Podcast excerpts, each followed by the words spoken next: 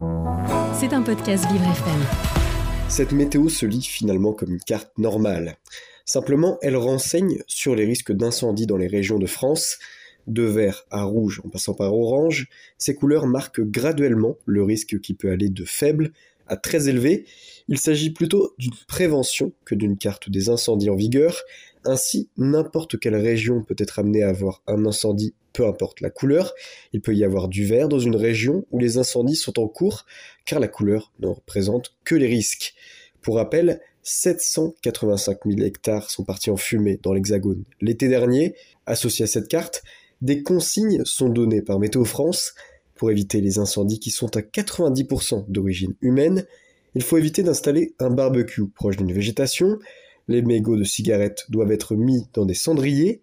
Lors de travaux extérieurs, mettre un extincteur à portée pour éviter tout débordement de chaleur. Et les matériaux inflammables doivent être stockés dans des abris loin de l'habitation. En cas de départ de feu, quel qu'il soit, il faut appeler le 112, le 18 ou le 114. Des massifs forestiers, en cas de risque trop important, peuvent être fermés. En cas de non-respect de ces consignes, une amende peut être appliquée de 750 euros. Pour établir la carte de prévision des risques, Météo France s'appuie sur l'état de sécheresse. Pour avoir un état de risque accru, il faut que la température soit de 30 degrés, un vent d'au moins 30 km/h et moins de 30% d'humidité au sol. À noter que le réchauffement climatique facilite l'atteinte de ces trois critères. Il est donc fort probable que la carte soit de plus en plus rouge dans les années à venir. C'était un podcast Vivre FM. Si vous avez apprécié ce programme, n'hésitez pas à vous abonner.